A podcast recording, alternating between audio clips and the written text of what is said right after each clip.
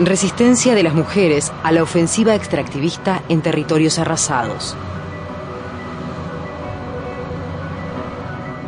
Capítulo 1. Vivir en territorios arrasados. en territorios arrasados. Territorios arrasados.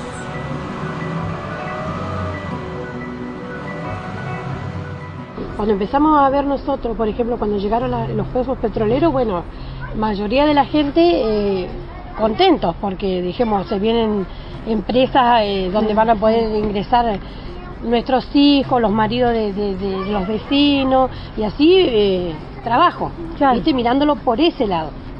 ¿Viste? Pero cuando empezaron a golpear puertas, no, nada, nada, nada, nada, no pasaba nada, al contrario, empezó el trabajo de, de camiones para allá para acá,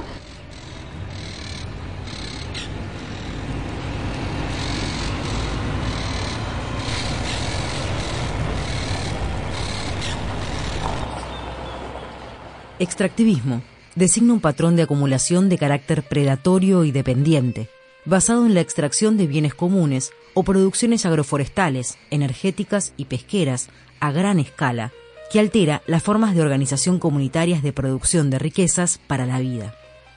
Su desarrollo genera desigualdad y la ruptura de los tejidos comunitarios, con riesgos ambientales muy numerosos y a corto plazo.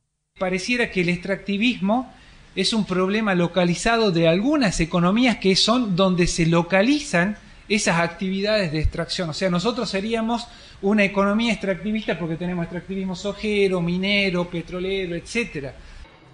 Horacio Machado Araos, doctor en ciencias humanas, investigador del CONICET. En realidad, me parece que eh, por eso me parece que sería importante distinguir entre extractivismo como una categoría general de regímenes extractivistas como otra categoría que habla específicamente, sí, de eh, esas formaciones socio-geoeconómicas donde eh, prima eh, un patrón de organización y de estructuración del poder en base a la sobreexplotación de la naturaleza.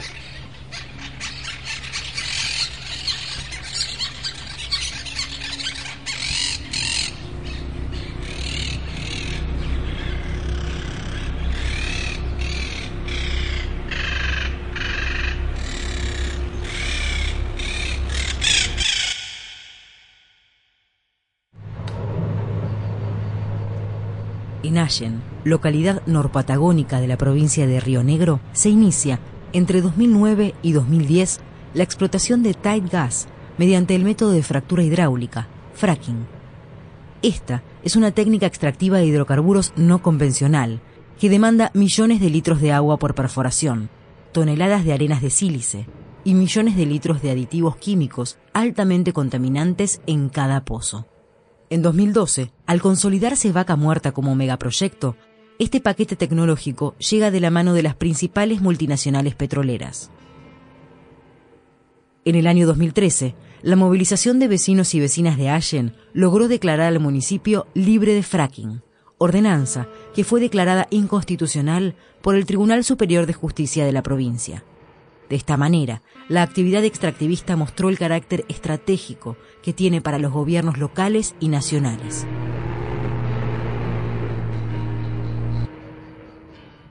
El gobernador de Río Negro, Alberto Hueretilnec, quien continúa negando la existencia de no convencionales en la provincia, hace referencia a la ordenanza. Mire, primero que no convencional no se está haciendo en la provincia de Río Negro. Y la, ley que nos permite la renegociación de las áreas petroleras eh, no, no contempla lo no convencional. Por lo tanto, no es algo que hoy en la provincia de Río Negro se esté llevando adelante.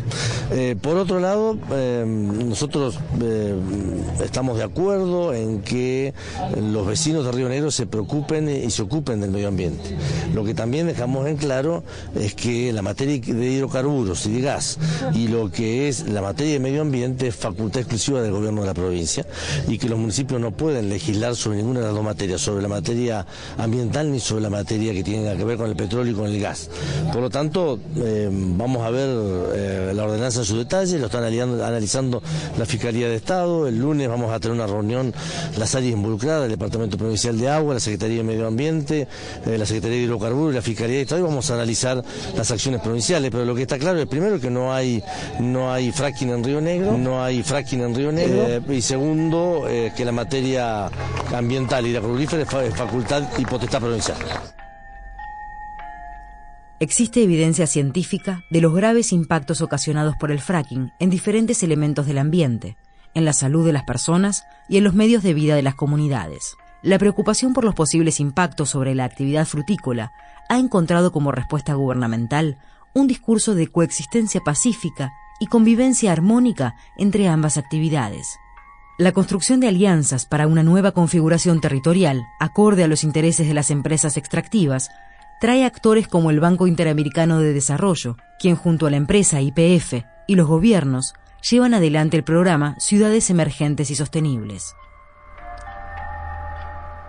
Sabina Costa, intendenta de Allen. Está a punto de ingresar al, al Consejo Deliberante que está haciendo CFI. CFI, tanto como el Banco Interamericano de Desarrollo y Fundación IPF, nos están ayudando con las diferentes partes que tiene un plan porque lo que nosotros ya vamos a presentar es una es ordenamiento territorial y urbano, o sea, uso de suelo. Fundamentalmente tiene que ver para preservar nuestras zonas productivas y para poder este, demostrar de alguna manera que la coexistencia entre la fruticultura y los hidrocarburos puede existir si tomamos las, las precauciones requeridas al efecto.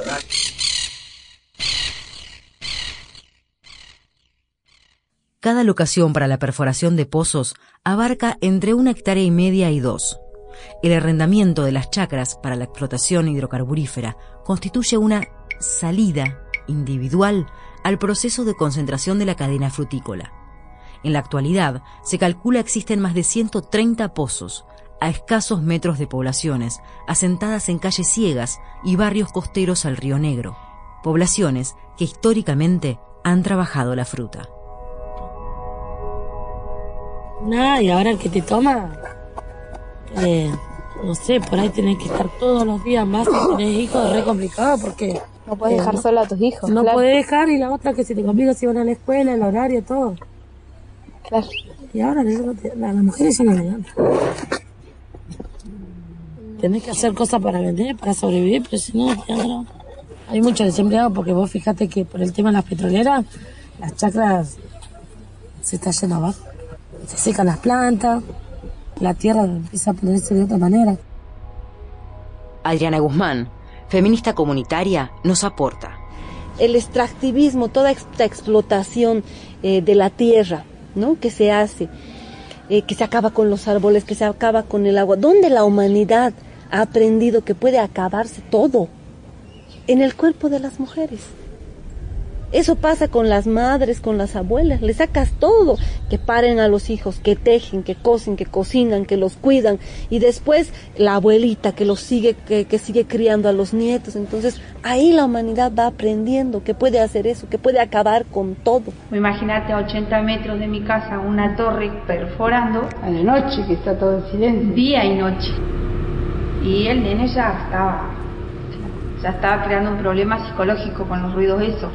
Pero eh, cada vez que nosotros teníamos una reunión con los de la petrolera del sur, ellos nos pedían siempre eh, que comprobáramos, comprobar que era, demostrar, que yo llevara a mi nene a un psicólogo, que varios pasos va a seguir, que para todo esto vos tenés que contar con dinero y tiempo, eh, cosa que vos viviendo en la chacra no tenés y mucho menos tiempo porque eh, después que llegó la petrolera, estábamos un poco mal anteriormente, llega la petrolera y te termina de, cortar las piernas, digamos, porque bien, te instalan pozos petroleros, empiezan a talar lo que es el frutal y ¿qué pasa por eso? Te quedas sin trabajo.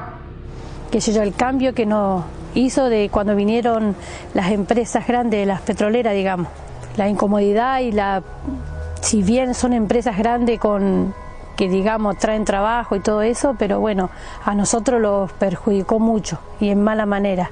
O sea, tanto como enfermedad, como te decía, o daños materiales en las casas que, que se vinieron destruyendo, perjudicando y, y nosotros como vivimos eh, y trabajamos en las chacras, eh, nos cuesta mucho llegar a arreglar o a tener una mejoría en las casas. Y donde ellos nunca se hicieron cargo, hicimos reclamo y nada, o sea, todo quedó en la nada. Y hoy por hoy te puedo mostrar eh, cómo ha quedado una de las casas donde eh, estoy viviendo yo y vivo con mis hijos.